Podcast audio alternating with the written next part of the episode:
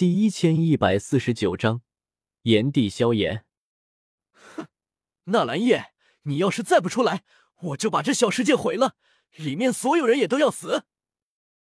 魂天帝朝四方怒吼，他的声音在斗帝修为加持下，犹如狮吼般传遍整个中州，无数人都能听到。天火小世界内的人也都听见了，他们无不骇然。古原来也只是为了抢夺地品除丹，这魂天帝居然要直接毁灭整个小世界，屠戮他们所有人，完了！风尊者和药老两人满脸凄凉。如今大爱盟几近分崩离析，现在天火小世界内早就不复先前汇聚了十多位斗圣的盛况，只剩下药老一位斗圣坐镇。药老只是一位普通的一道斗圣。如何能与魂天帝抗衡？天要亡我大爱盟，要亡我星陨阁啊！风尊者喃喃说道，望着头顶少了半片天空的天空，眼中充满绝望色彩。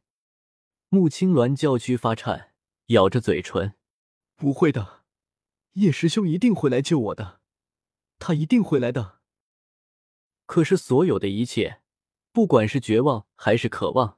都没有任何用。魂天帝眼神漠然，手掌翻下，落下星陨万剑阁众人眼中，那黑色的手掌却犹如山脉般巨大，遮蔽了整个小世界的天空。轰隆隆，天火小世界在魂天帝手中，就像是一个鸡蛋般无比脆弱。伴随着那巨掌落下，空间寸寸坍塌，大地崩裂破碎。一副灭世景象，无数人在哀嚎，在哭泣，可是他们没有任何办法，在一位斗帝面前，他们只能受死，无论做什么都是无力的。等等！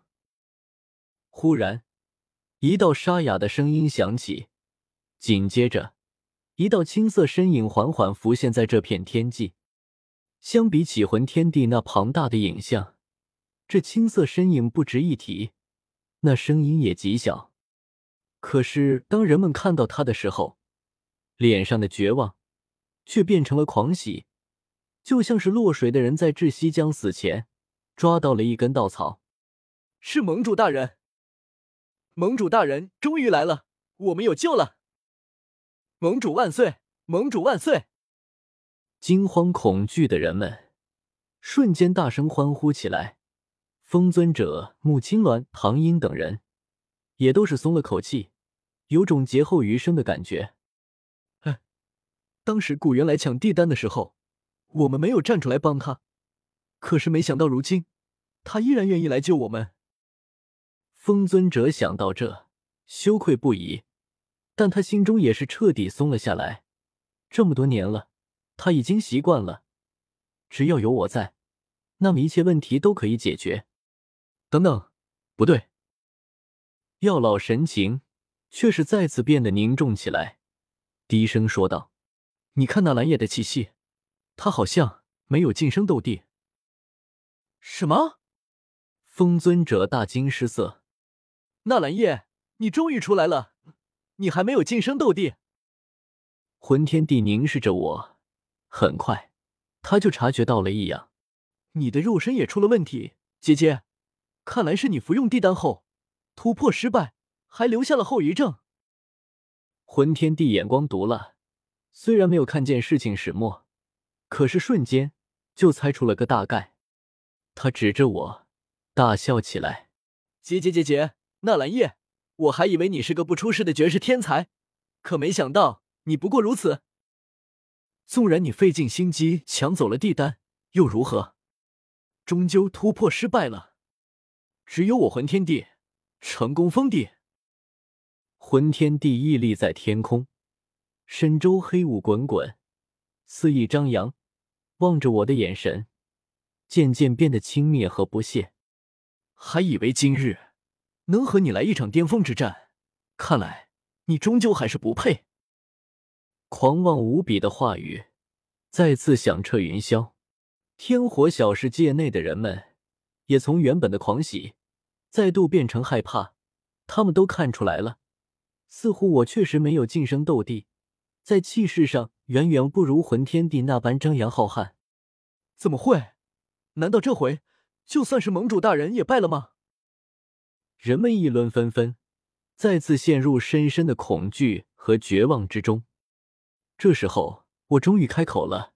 我对魂天帝问了一个问题：“你知不知道一句话，叫做‘反派死于话多’？”什么？魂天帝错愕。我笑了起来。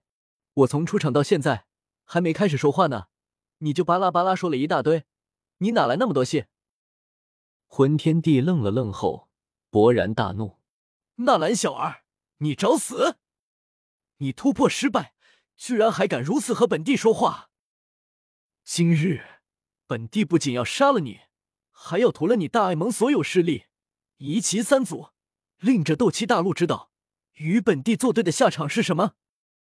我毫不畏惧，嘴角甚至露出几丝讥讽：“魂天帝，你的废话太多了，难道是因为晋升斗帝的时候？”没把脑子带着一起晋升？谁跟你说过，你今天的对手是我了？你的对手从来就不是我啊！